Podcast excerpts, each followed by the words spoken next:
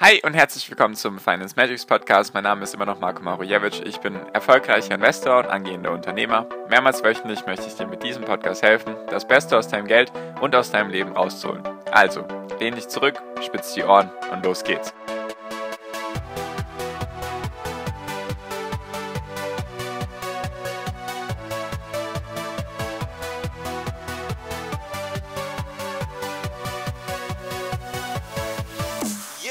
Haben jetzt schon Mitte Oktober, also wir sind jetzt im letzten Quartal von diesem Jahr angekommen. Also das Ende des Jahres kommt schneller, als wir uns wahrscheinlich das denken können. Und ich habe mir gedacht, ich möchte mal eine kleine Prognose machen von Sachen, die ich erwarte eben, die noch dieses Jahr passieren werden. Also allgemein für die Weltwirtschaft, das Thema Notenbanken, dann was machen die Big Five, also die fünf größten Unternehmen der Welt und was könnte noch in Deutschland passieren. Das ist mal so die, der Inhalt der Folge, deswegen herzlich willkommen zu Folge 349. Und zwar geht es mir jetzt darum, einfach mal so ein paar Prognosen abzugeben. Das sind einfach nur Prognosen, die so meine Meinung widerspiegeln. Ist natürlich alles ein bisschen so nach Gefühl, paar Daten und so weiter. Ich will einfach mal schauen, ob ich damit richtig liegen würde und wie viel, bei wie vielen Punkten ich richtig liegen werde. Deswegen einfach mal gucken. Wäre auf jeden Fall interessant, darüber zu diskutieren. Deswegen auch, wenn du da mit mir oder mit anderen darüber reden magst, sehr gerne den ersten Link in der Podcast-Beschreibung anklicken, dann kommst du in meine WhatsApp-Gruppe, kannst du eben mit mir und mit anderen darüber philosophieren, was passieren wird. Deswegen, was ich auf jeden Fall erwarte, beziehungsweise was für mich relativ sicher ist, ist, dass das Tapering stattfindet, also dass das Tapering startet von der US-Notenbank. Also dass sie ihre Anleihenkäufe zurückfährt. Eben wegen der steigenden Inflation. Ich glaube, die Inflation wird noch ein ziemlich wichtiges Thema. Ich hatte am Anfang oder Mitte des Jahres gesagt, ja, ich denke, dass die Inflation kurzfristig ist, dass die eher verschwinden wird. Ich habe jetzt meine Meinung geändert. Ich glaube, das bleibt auf jeden Fall uns noch ein bisschen erhalten. Ich denke auf jeden Fall, dass es eine Überraschung geben wird, ob es jetzt positiv oder negativ ist, also ob die Inflationsrate höher ist als geschätzt wird. Das denke ich eher, als dass sie niedriger sein wird, weil die Inflation eben in den USA und auch global immer weiter steigt ist das Tapering, also der, der Stopp der Anleihenverkäufe, ist für mich auf jeden Fall klar. Also das muss passieren, sonst würde die Fed vor allem da ein Problem kriegen. Deswegen, die Fed wird meiner Meinung nach Mitte November irgendwann verkünden, dass sie das Tapering startet, also dass die Anleihenkäufe zurückgefahren werden von aktuell knapp 120 Milliarden Dollar pro Monat, eben dass das sukzessive runtergefahren wird, dass wir dann wahrscheinlich Mitte 2022 bei Null sind. Ich glaube jedoch nicht, dass die EZB sich das leisten kann, dass sie das auch machen wird. Ich glaube eher, dass sie das konstant hochhalten wird, die Anleihenkaufprogramm, weil die EZB eben auf die, sage ich mal, schwächeren Länder aufpassen muss, wie Spanien, Italien und so weiter, also die eher südlicheren Länder, die immer noch gebeutelt sind, vor allem von Corona und auch davor schon Probleme hatten in der Wirtschaft. Deswegen die EZB gehe ich nicht davon aus, dass das passieren wird. Würde mich sehr wundern. Ich glaube, sie können es sich nicht leisten, die Zinsen zu erhöhen, beziehungsweise erstens die Anleihenkäufe zu stoppen und dann irgendwann die Zinsen zu erhöhen. Ich glaube, die EZB wird da auf jeden Fall noch ein paar Quartale, vielleicht auch ein, zwei Jahre brauchen. Deswegen kannst du dich auf jeden Fall darauf einstellen, dass es keine steigenden Zinsen geben wird in naher Zukunft. Also das ist auf jeden Fall, wird auf jeden Fall noch dauern. Genau, das ist mal so global für die Weltwirtschaft, ist natürlich sehr wichtig, weil die letzten Jahre wurden sehr stark von den Notenbanken finanziert bzw. getragen. Und für uns als Investoren ist es natürlich wichtig zu schauen, was die machen.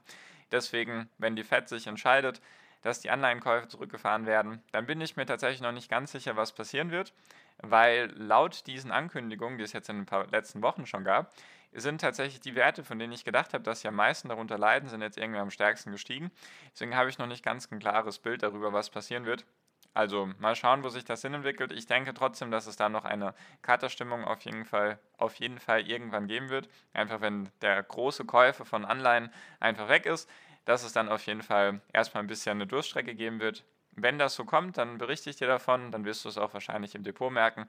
Wenn nicht, dann auch gut. So, das ist Punkt Nummer 1 gewesen, weltwirtschaftstechnisch. Dann die Big Five, also die fünf größten Unternehmen der Welt, aktuell eben Amazon, Apple, Microsoft, Google und Facebook. Warum sind die eben wichtig, beziehungsweise was erwarte ich da von den Quartalsergebnissen, die jetzt so langsam eintrudeln werden in den nächsten Tagen und Wochen? Also meistens Mitte Oktober, irgendwann spätestens Ende Oktober werden die großen fünf ihre Zahlen präsentieren. Und warum sind die eben wichtig? Habe ich ja schon öfters gesagt. Im Nasdaq machen die einen riesen Anteil aus. Ich weiß schon gar nicht mehr die genaue Prozentzahl. Auf jeden Fall sehr groß, im S&P 500 auch und auch logischerweise im MSCI World. Und sie haben eben sehr stark auch die Rallye getrieben in den letzten Jahren. Natürlich, weil sie bombastische Zahlen geliefert haben jedoch auch einfach, weil sie groß geworden sind und weil sie in vielen Augen so Anlegers Lieblinge geworden sind und weil jeder sie gekauft hat.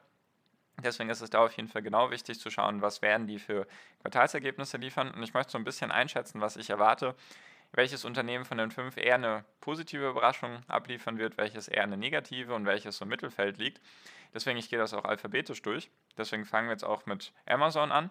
Amazon erwarte ich tatsächlich eher negative Überraschungen, beziehungsweise einfach nicht, dass sie, so wie die letzten Quartale, die Erwartungen pulverisieren werden. Das kann ich mir nicht vorstellen. Einfach weil Corona sich so langsam ein bisschen normalisiert hat, weil die Leute jetzt nicht mehr zu Hause eingesperrt sind, weil sie nicht nur online shoppen können, sondern auch andere Alternativen haben und weil sich, denke ich, einige auch so ein bisschen über ihren Konsumgedanken gemacht, Gedanken gemacht haben in den letzten Wochen und Monaten. Deswegen könnte es sein, dass Amazon nicht unbedingt die Erwartungen verfehlt, aber ich denke nicht, dass sie sie stark übertreffen werden, dass sie eher so im Mittelfeld bleiben werden, dass jedoch auch die Downside, also der Weg nach unten, eher ein bisschen stärker ist, weil was viele dann nicht sehen oder nicht verstehen möchten, ist dann, dass der Vergleich im Verhältnis zum Jahr davor, also die Umsatzsteigerung in diesem Quartal im Verhältnis zu Q3 dann 2020, wird sehr stark sein. Also der Vergleich vom letzten Jahr ist sehr stark, weil das Quartal vor einem Jahr eben sehr, sehr stark war. Deswegen wird die Umsatzsteigerung auf jeden Fall nicht bei 30, 35 Prozent liegen wie in den letzten Quartalen, sondern vielleicht eher nur bei 10, 15, 17 Prozent. Das ist so meine Schätzung. Kann natürlich daneben liegen. Jedoch erwarte ich bei Amazon jetzt nicht eine positive Überraschung, wenn dann eher im Mittelfeld oder auch eher eine negative. Dann Apple. Da sehe ich auf jeden Fall eine positive Überraschungsmöglichkeit, einfach weil ich glaube, dass sie durch die Schwäche von Facebook profitieren. Dazu komme ich dann noch, wenn ich gleich noch was zu Facebook erzähle.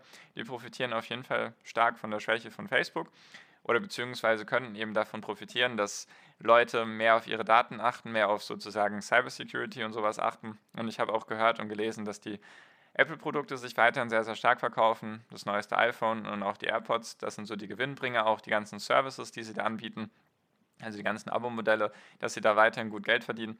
Deswegen könnte ich mir auch gut vorstellen, dass Apple eher eine positive Überraschung im Petto hat, als jetzt auf jeden Fall eine negative. Natürlich sind das hier alles nur Prognosen von meinen Sachen, die ich gelesen habe. Muss ich auch nicht als wahr herausstellen, aber ich wollte mal eine Folge dazu machen, einfach auch um deine Meinung dazu zu wissen. Deswegen sehr gerne einfach mit mir teilen.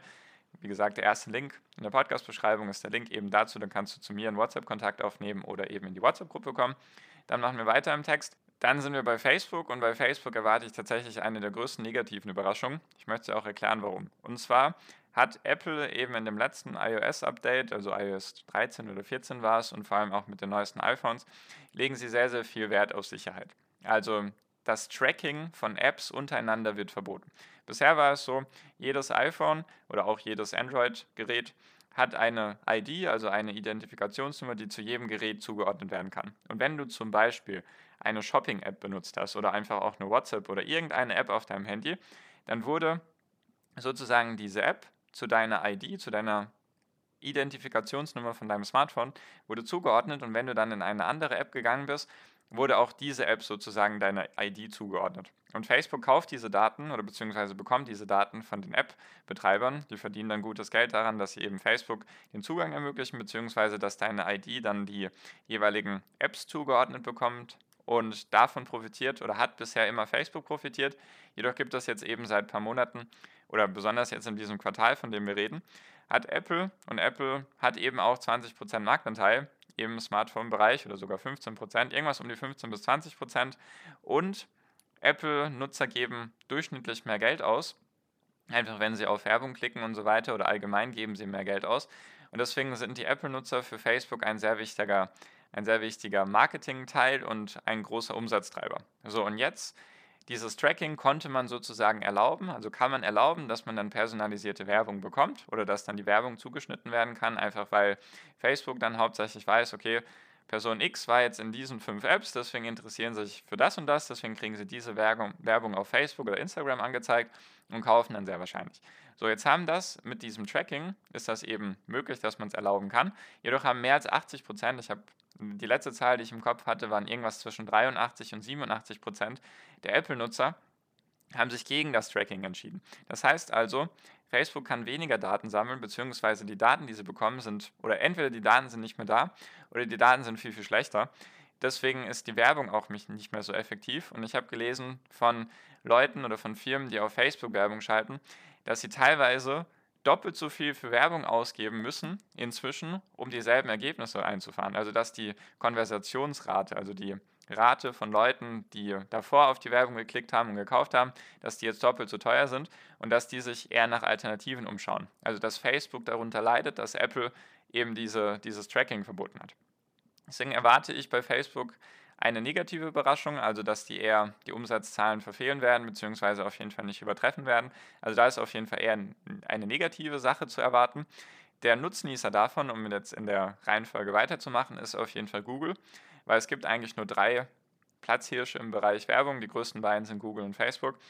Und wenn der eine darunter leidet, dann gewinnt der andere automatisch. Deswegen wird Google, besonders durch YouTube und durch den Suchalgorithmus, werden die auf jeden Fall davon profitieren, weil es sicherlich viele Firmen geben wird, die sagen, okay, Facebook funktioniert nicht mehr die Werbung so gut, wie wir das kannten, deswegen ziehen wir zu Google oder machen auf YouTube Werbung. Deswegen wird auf jeden Fall Google davon profitieren. Und sowieso ist bei Google, YouTube die Cash Cow, also die, die am meisten Cash bringt inzwischen oder auf jeden Fall auf dem am stärksten wächst. Und ich glaube, YouTube entwickelt sich weiterhin bombastisch, deswegen erwarte ich bei Google auf jeden Fall eine positive Überraschung, also dass sie auf jeden Fall positiv abliefern werden, einfach durch die Schwäche vom größten Konkurrenten. Und Microsoft ist tatsächlich so ein Unternehmen, die liefern einfach ab. Ich glaube nicht, dass da viel nach oben oder nach unten gehen wird von den Erwartungen. Ich glaube, die werden eigentlich tatsächlich das, was erwartet wird, werden die abliefern. Also Microsoft eher so im Mittelfeld, also haben wir, sagen wir mal, Facebook ganz unten in der Liste, die wahrscheinlich die höchste negative Wahrscheinlichkeit haben, dass sie schlecht abliefern. Amazon so ein bisschen darüber. Mal gucken, da werden die Vergleiche im Jahr davor werden eben schwierig. Dann Microsoft ist so im Mittelfeld und Apple wird profitieren, einfach auch zum Beispiel wegen dieser Sicherheits- oder wegen dem Sicherheitsbewusstsein von den Daten, können sich eben Leute bewusst jetzt für ein iPhone entscheiden, weil Apple eben darauf Wert legt, weil sie sich sozusagen leisten können, sich mit Facebook in die Haare zu kriegen und Google wird davon auch eben stark profitieren. Und dann haben wir sozusagen so ein Mittelding. Deswegen könnte es sein, dass auf jeden Fall die Aktienmärkte gut gestimmt sind nach den Quartalszahlen, also dass es eher mehr positive als negative Überraschungen geben wird. Und genau, das ist mal so die Prognose zu den Top 5 oder zu den Big 5.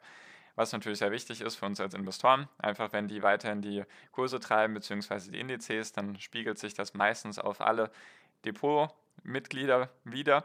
Und was ich auch noch für Deutschland erwarte, ist tatsächlich, dass die Sondierungsgespräche und Koalitionsverhandlungen bis zum Ende des Jahres abgeschlossen werden, also sein werden. Also dass einfach es eine Regierung geben wird bis zum Ende des Jahres. Ich glaube, da haben die Regierungsparteien beziehungsweise die, die gerade Koalitions- oder Sondierungsgespräche führen, ich glaube, die möchten sich nicht ausruhen. Ich glaube, da ist eher so eine Aufbruchsstimmung. Und deswegen denke ich, dass die auf jeden Fall bestrebt sind, bis zum Ende des Jahres da eine Regierung zu stellen. Und das könnte eben dann auch für die deutsche Wirtschaft beziehungsweise auch für den deutschen Aktienmarkt dann auf jeden Fall lindern wirken, beziehungsweise politische Börsen haben natürlich kurze Beine, aber auch für die Langfristigkeit dann eben, wo die deutsche Wirtschaft hingelenkt werden könnte durch die Regierung, ist es natürlich wichtig.